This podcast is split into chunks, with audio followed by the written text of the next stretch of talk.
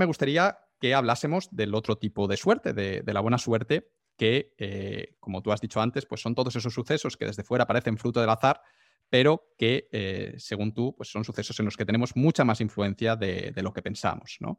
Pues, por ejemplo, cosas como que te ofrezcan la posibilidad de publicar un libro, que en una entrevista de trabajo te elijan a ti entre cientos de personas, o que montes un negocio y, te vaya bien, ¿no? Las, cosas que la gente dice, qué suerte has tenido, pero realmente depende mucho de lo que has hecho tú.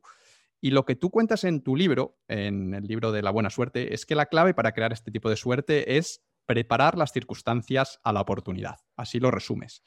Y quería pedirte que por favor nos explicases esta frase en, más detalle y quizá con, algún ejemplo, pues, qué significa, para que la gente entienda bien qué es esto de preparar las circunstancias a la oportunidad.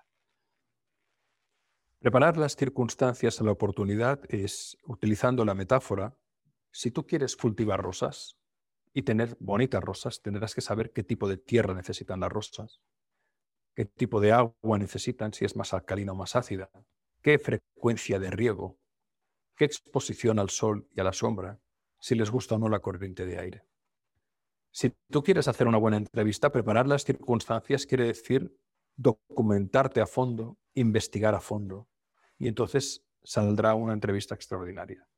Crear circunstancias es cuidar todos los detalles que son necesarios, que son imprescindibles necesarios, pero que además pueden potenciar que aquella cosa que tú quieres ver realizada, sea un proyecto empresarial, sea una transformación profesional, sea una venta realizada, sea una relación que prospere, las ejecutes con excelencia para que se facilite el cumplimiento del proceso, sin que ello implique necesariamente el éxito. Porque lo importante, y eso es fundamental, lo importante no es la realización del deseo, es lo que el deseo hace para que tú te realices.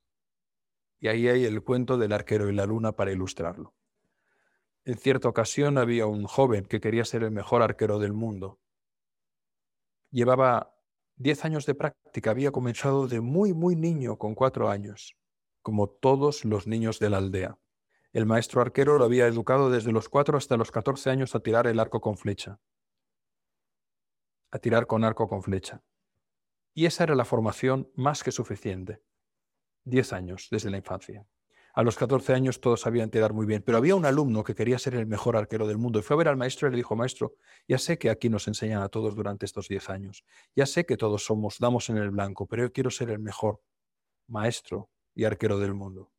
¿Qué tengo que hacer? Y el maestro le dijo, para ser el mejor necesitamos dos cosas, una evidencia y un proceso. La evidencia es que consigas algo absolutamente extraordinario que nadie ha conseguido ni que pueda conseguir en el futuro, por lo menos durante muchos años. Por lo tanto, te propongo que le des con una flecha a la luna. El día que seas capaz de darle a la luna, nadie cuestionará que eres el mejor arquero del mundo. ¿Y el proceso? preguntó el alumno. El proceso para ello es que cada noche tendrás que tirar mil flechas a la luna y las tirarás en dirección al mar. Las flechas las construirás con tus manos, el arco lo construirás con tus manos, los mejorarás con el paso del tiempo a medida que aprendas, porque si quieres ser el mejor maestro arquero tienes que dominar no solo la técnica, sino el arte de crear las mejores flechas y los mejores arcos para que sean una extensión de tu propio cuerpo y alma.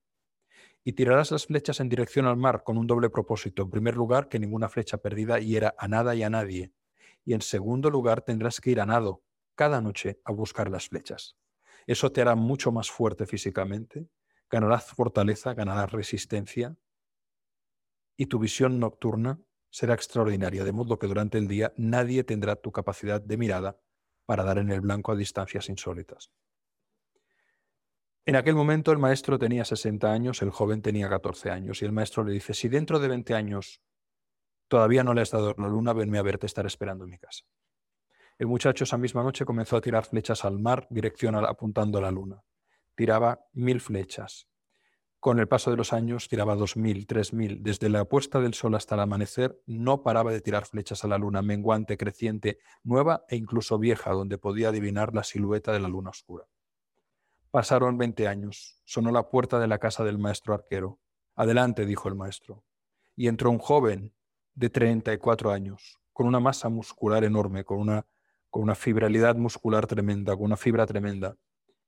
Era el mejor atleta del reino El maestro enseguida lo reconoció, se acercó a él, le tomó por los hombros, le miró a los ojos y le dijo, te veo apenado, ¿qué te pasa? Dice, maestro, soy el alumno de 14 años que quería ser el mejor. He hecho lo que usted me dijo, he tirado miles de flechas cada noche, no mil, muchas más, las he ido a buscar a nado. He mejorado eh, arcos, flechas, he hecho más de mil versiones distintas. Pero no le he dado la luna, he fracasado. Y el maestro le dijo, es imposible que le dieras a la luna, pero te has convertido en el mejor arquero del mundo.